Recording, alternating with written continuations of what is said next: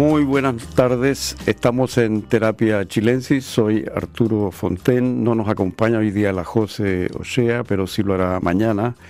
Pero tenemos aquí nuestro gran invitado de los miércoles, don Pablo Ortúzar, con quien tenemos muchas ganas de hablar después de un mes de receso en el cual no nos hemos eh, comunicado. ¿Cómo estás, Pablo? Todo bien por acá. Muchas gracias por, por esta, por, bueno, por la invitación y por, por volver después de la vacación.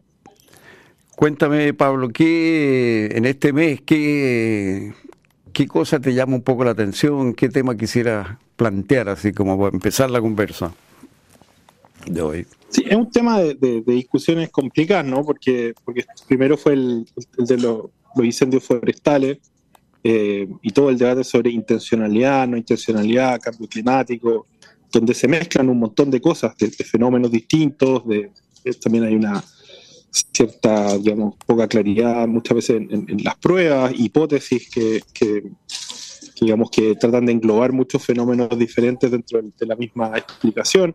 Entonces, eh, ese, ese, es un debate que en algún minuto, cuando no haya incendios desatados, vamos a tener que tener. Eh, porque no, no, puede ser, digamos, que, que cada vez que, que, tenemos una catástrofe de esta magnitud, el país se divida entre gente que considera que todo es intencional y gente que considera que todo es simplemente, digamos, eh, un fenómeno de la naturaleza o, algo así. Eh, necesitamos cierta sutileza porque además necesitamos cierta claridad de diagnóstico ahí para poder eh, prevenir, que es lo más importante en el, ámbito de, estos fenómenos. y el otro es el tema que, abrió de nuevo Irina Caramano, que no es primera dama, pero que, la invita a ciertas conferencias internacionales y está en posiciones importantes por ser señora o, pareja del, presidente de un país, digamos, lo cual obviamente es medio irónico, pero, pero que mm, con el tema de la manipulación, ¿cierto?, de la, del, electorado en, en, lo, eh, el plebiscito, que, podría ser llevado escalado, obviamente, a la idea de la manipulación en general de los electorados eh, en los comicios. Esos son dos temas que requieren muchos matices, eh, distinciones y, cierta apertura de mente para poder enfrentarlo con seriedad y que lamentablemente estamos bastante lejos de eso. Sí, pareciera que en el tema forestal hay que tener una un plan nacional preventivo que hay que desarrollar desde ya para el próximo verano. O sea, el, el, eh, el tema no puede ser abordado a última hora y ya sabemos que esto es una vulnerabilidad que tiene el bosque chileno. Estas plantaciones hay que pensar que son además un pulmón para Chile y para el mundo, en cierto modo, que son muy grandes, muy extensas. Y, además hay que pensar de que eh, el bosque plantado disminuye la presión para cortar el bosque nativo. Entonces también tiene ese, ese, ese, ese factor, aparte del tema productivo mismo. De manera que tenemos que tener algún sistema, hay que revisar obviamente la manera de abordar esto, pero tenemos que estar preparados porque ya sabemos que esto va a volver el próximo año y que hay una vulnerabilidad, tanto a accidentes producto de la negligencia, que son muy graves, eh, porque en un país como Chile, eh, con las características que tiene el bosque, eh, dejar un cigarro encendido en un pasto que después agarra vuelo con el viento y se lleva a una plantación, es muy grave como negligencia. Y por otra parte también tenemos la vulnerabilidad a, intenciones ya dolosas de quemar voluntariamente y parece que hay evidencia de que eso también ocurrió hoy en proporción importante, según el gobierno un 25%, pero hay en ciertas zonas donde, según entiendo la información de, habla de, de, de CONAF, habla de porcentajes que pueden llegar al 40% de los incendios. O sea, aquí hay una cuestión bastante autodestructiva, eh, porque obviamente esto daña el patrimonio de la zona. Incluso quienes quisieran quedarse con esas tierras eh, el día de mañana, obviamente no les conviene quedarse con un bosque quemado. Eh, de manera que es una cuestión bastante anti, digamos, es, bien autodestructiva, es suicida esto. Y tenemos que crear una conciencia nacional de que el bosque tenemos que protegerlo todos y también tenemos que tener sistemas de vigilancia, de control, etcétera, que, que, no pueden ser lo que hemos tenido. O sea, esto que hemos tenido este verano y en veranos anteriores no puede, no puede continuar. Fíjate que la, la, la, plantación forestal está totalmente detenida, digamos, ¿no? En parte por esto, en parte por, eh, por el tema de la violencia, de los reclamos territoriales, etcétera. pero tenemos ahí una industria en la cual Chile tiene enorme potencial, eh, realmente detenida. Así que es un tema que tenemos que abordar con, con tiempo. Ahora, el otro tema que tú planteabas el tema de la campaña, a partir de las declaraciones de, eh, de la señora Caramano. Eh, pero ¿cómo ves tú eso? ¿Cuál, ¿Cuál a tu juicio fue el problema? Porque ella dio una opinión, ya, es la opinión de una persona que está muy cerca del gobierno, aunque no ocupa ningún cargo, pero la respuesta del gobierno fue decir, bueno, ella tiene derecho a opinar lo que quiera y, está bien, digamos, esa es su visión, no necesariamente representa la visión del gobierno.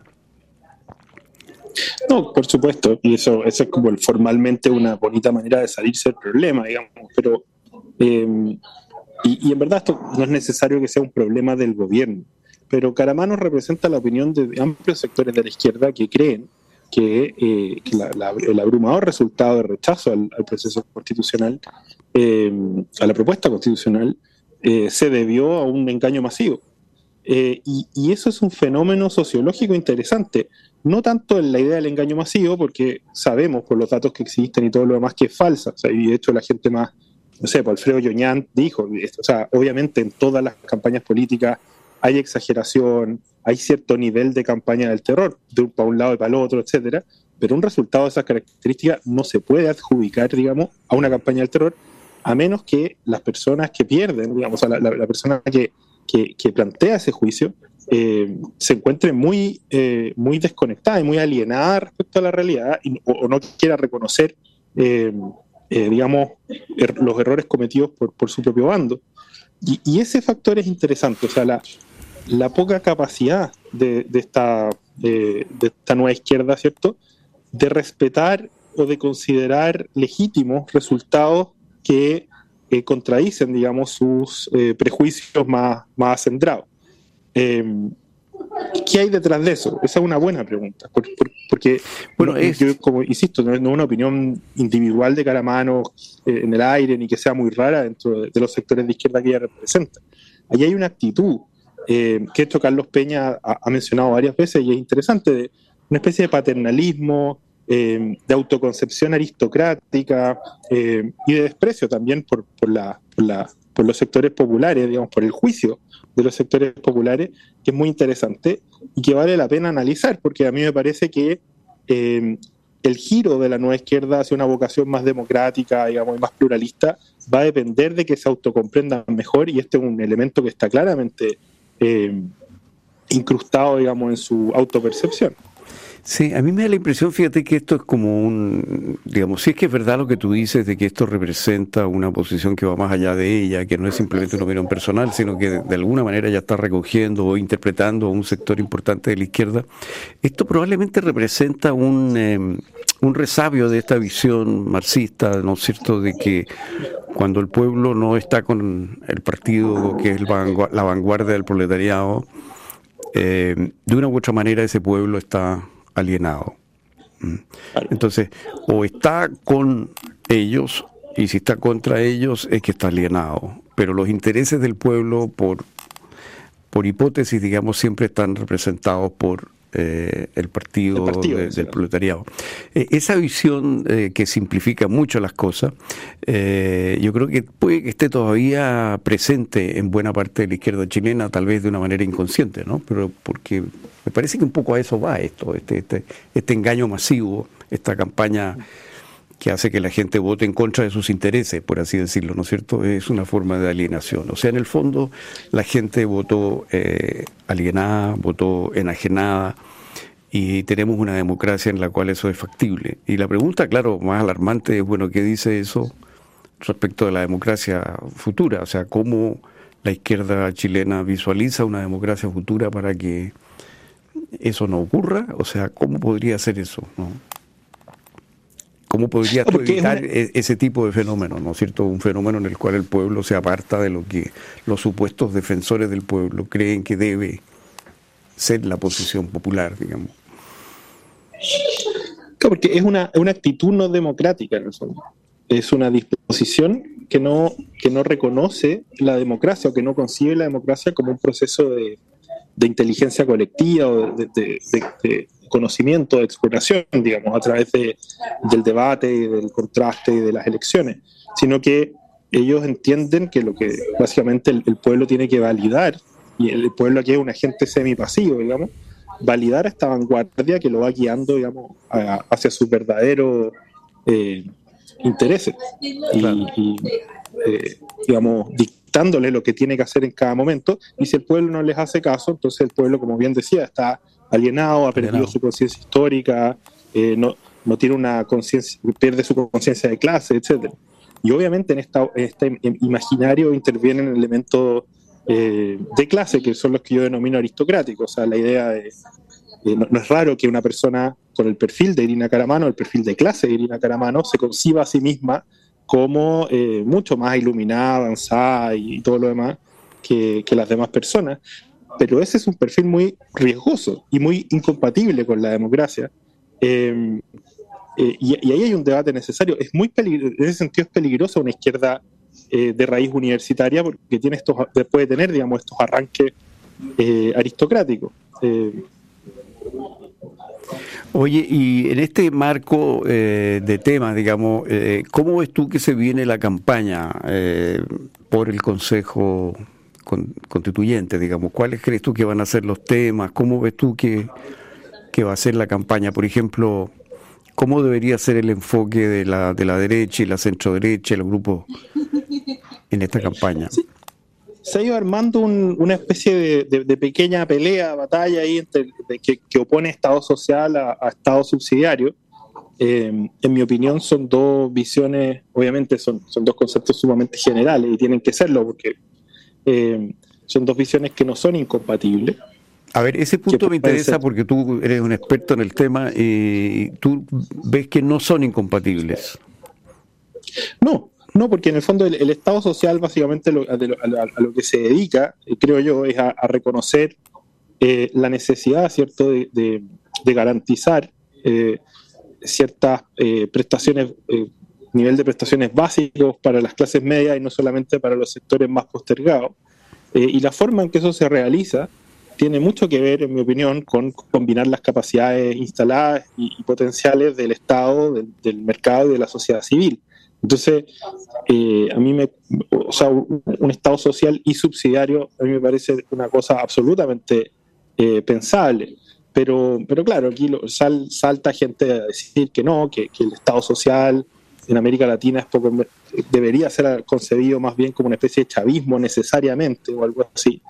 Eh, o que la subsidiariedad en el fondo previene justamente o está en contra de la idea de que el Estado garantice esto, este tipo de acceso a, los sectores medios y por lo tanto sería la subsidiariedad exigiría un Estado eh, que se preocupara si es que de alguien solamente de, de, los más pobres, de los que quedan fuera, de los que no pueden proveerse, digamos, en el sector privado de ninguna manera.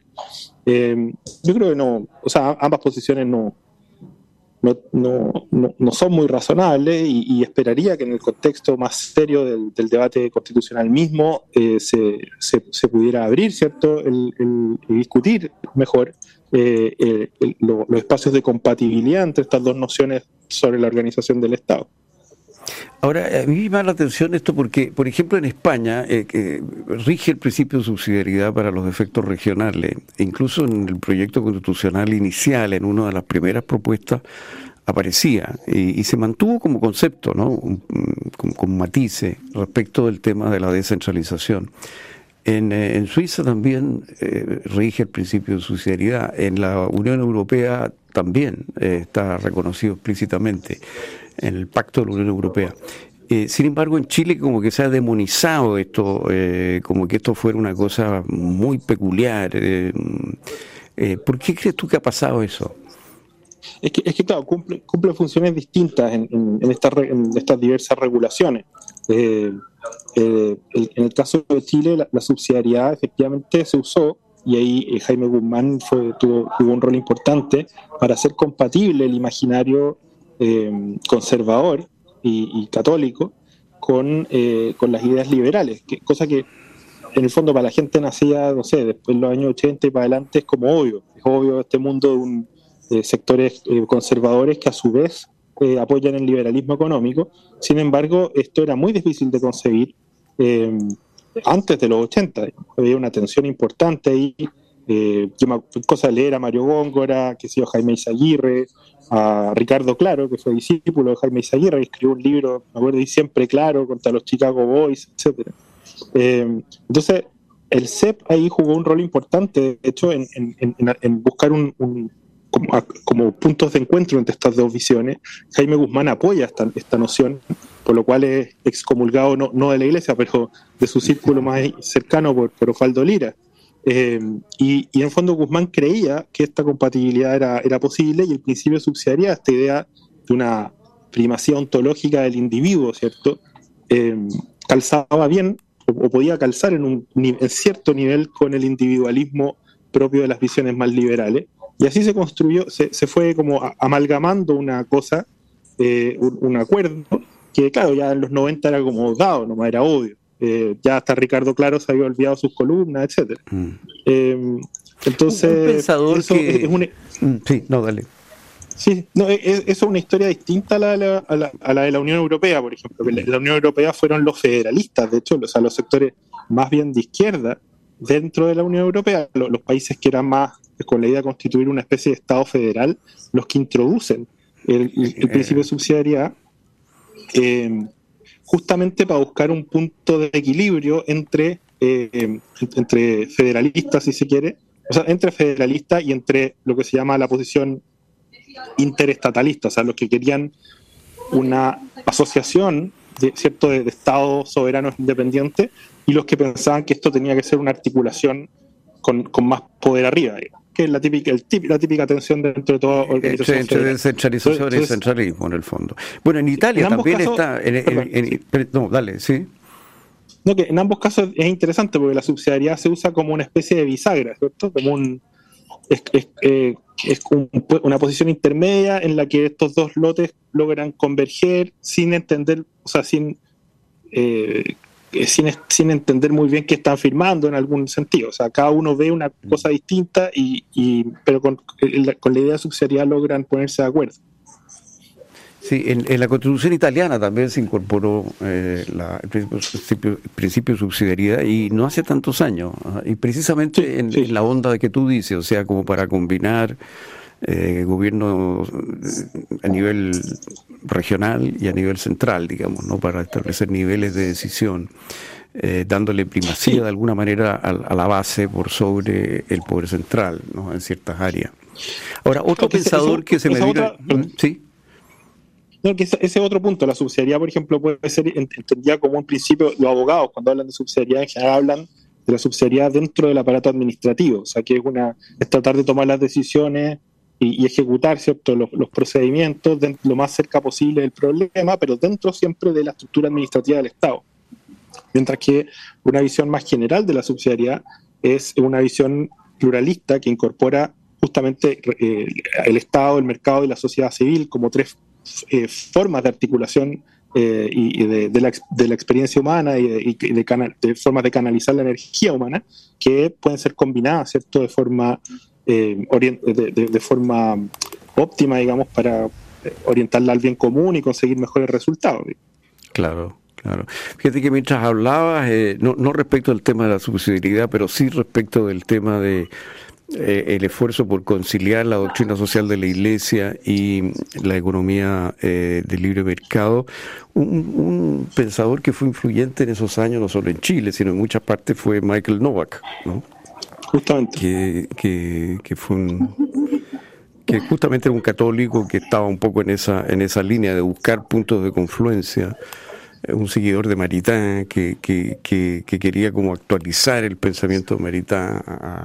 sí, de hecho, o sea, cualquier arqueología del pensamiento de, de, la como del, del cambio de paradigma chileno tiene que, tiene que tener un capítulo sobre Michael Novak, porque Guzmán lo, toma él como justamente como punta de lanza de su. Sí, fue una, influyó mucho en Guzmán Novak, sí.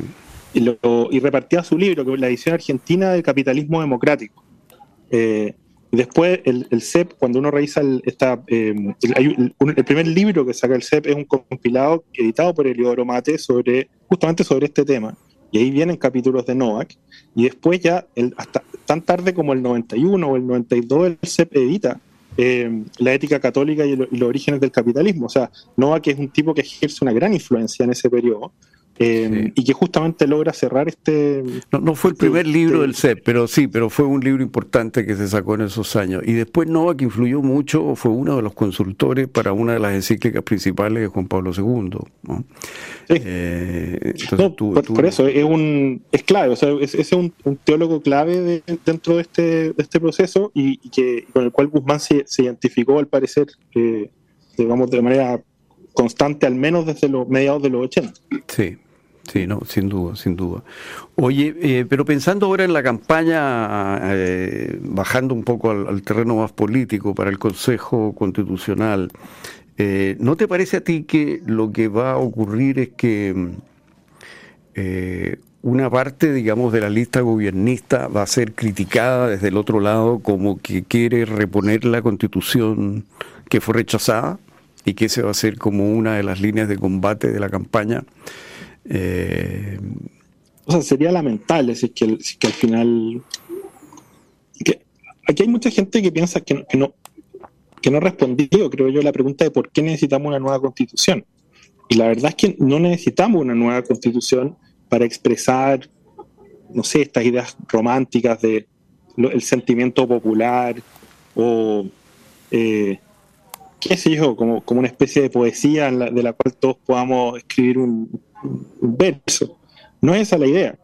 Lo que, necesitamos una nueva constitución, principalmente porque necesitamos un nuevo pacto político que permita al sistema político eh, hacerse cargo de las necesidades urgentes de un país donde hay una, em, eh, una desaveniencia entre la estructura social y la estructura institucional. Las reformas que requiere el país necesitan una reconfiguración del sistema político que las haga posibles, digamos. Em, y, y, eso, que es lo que yo llamo un, pacto de élites, digamos, un compromiso en torno a cómo tomar decisiones para hacer avanzar, digamos, la, eh, eh, la, transformación del país de un país con una clase media precaria a un país de clase media. Em, eh, es el objetivo, creo yo, del proceso constitucional. Y no esta otra cosa de las identidades y que todas las identidades estén expresadas y un parrafito para cada una. Esa cuestión, no sé, poesía constitucional, la podríamos dejar por una época menos problemática, si queremos. Eh, y, eso, o sea, si, pero, si, la gente tú crees, si tú crees que si tú estás en un grupo de izquierda que de verdad cree que lo que hubo fue un gran engaño y que el proyecto era bueno, eh, y era favorable al pueblo, pero el pueblo fue desorientado por una campaña, es probable que eso aflore en la campaña nueva eh, como una defensa del proyecto anterior, ¿o no? sería, una, sería un mal cuadro, o sea, una, mala forma de, entenderlo.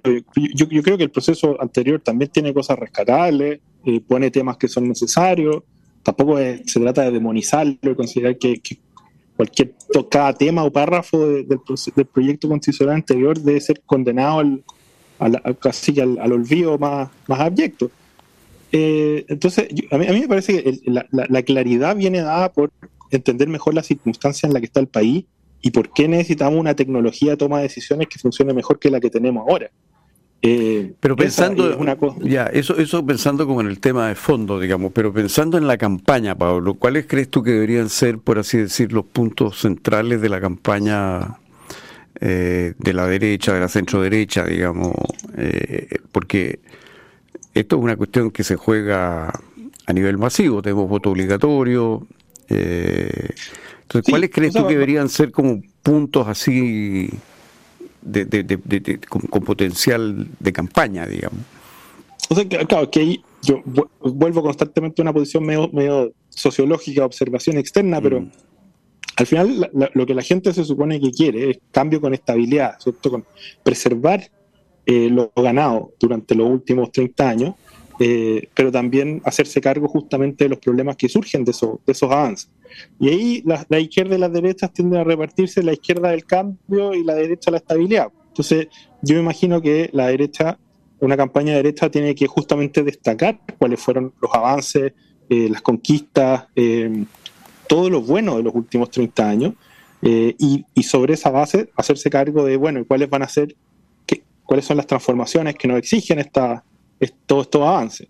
y mientras que una campaña de, de, izquierda yo supongo que va a estar centrada en los, problemas, en los dramas eh, y en la necesidad de, transformaciones urgentes en las áreas donde estos problemas son más agudos.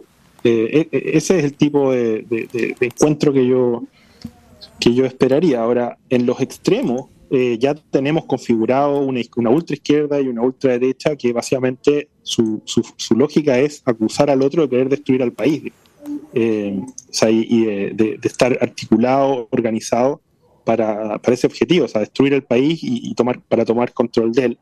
Eh, entonces, obviamente, en el fondo, esta, esta primera visión de, la disputa va a estar eh, rodeada también por una por discursos que son más radicales y más incendiarios. ¿Y tú crees que esos discursos eh, más radicales, por ejemplo, en el caso del Partido Republicano, tú puedes que crees que puede comerle la color a, Chile Vamos, ponte tú?